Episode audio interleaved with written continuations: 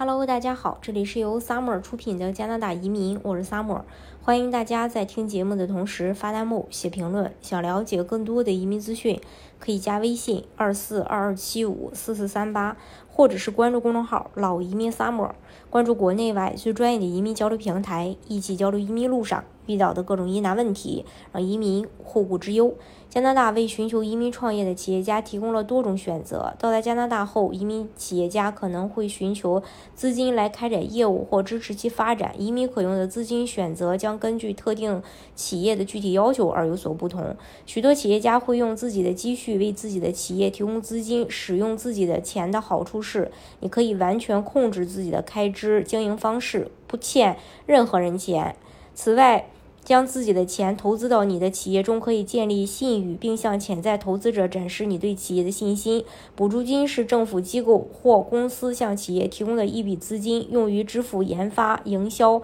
工资、设备等费用。与许多其他类型的资金不同，补助金不需要偿还，企业主也不需要放弃股权。然而，补助金的竞争可能非常激烈，而且每个项目都有自己的。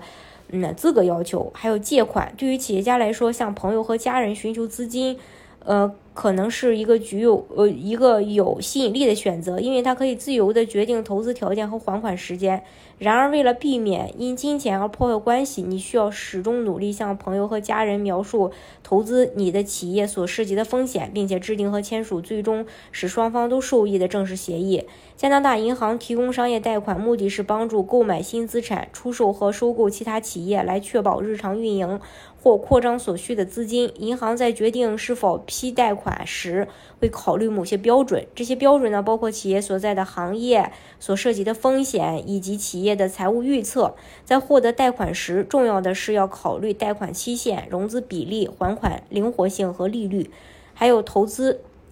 投资众筹是一种这个筹款形式，企业会向公众请求捐款，通常以换取公司股权。成功的。呃，众筹通常是通过大量的人向你的企业贡献少量资金来实现的。众筹呢有多种形式，包括给予捐款奖励的众筹，公司将设定筹款目标，并要求捐款以换取某种货币或最终。开发产品或服务，还有股权众筹，投资者以资金换取公司的股份或从特定产品中获得部分收入或利润的权利。天使投资者和风险投资家向企业投资以换取股权。天使投资者通常会为早期企业提供资金，而风险资本家会在公司已经产生收入并拥有稳定现金流时进行投资。这类投资者的一大好处是，他们将为你提供有关你的业务的宝贵建议，因为他的成功取决于你业务的。成功，企业孵化器是你可以考虑的另一个选择。孵化器倾向于邀请，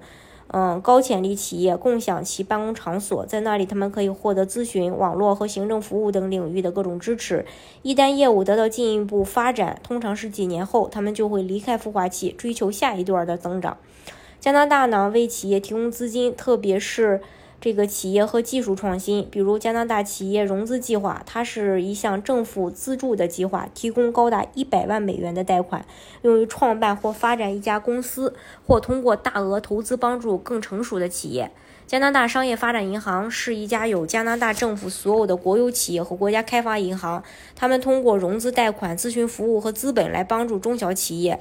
嗯，加拿大的商业发展银行支持各行各业。各发展阶段的企业家，迄今为止已向企业主资助四百七十八亿美元。联邦政府通过其管理的地区经济发展机构为企业家提供支持。大多数省份呢，还为企业和企业家提供支持。例如，阿省提供补助金和其他资金来刺激区域经济发展，其中一些计划包括社区倡议计划和创新就业补助金。前者提供资金支持，旨在增强和丰富阿省社区的举措；后者为企为这个公司提供。研究和开发支出补助。同样，B.C 省为小企业提供许多经济发展资助，这包括小型农场企业加速试点计划。该计划帮助 B.C 省的小型和新农场企业进行必要的投资。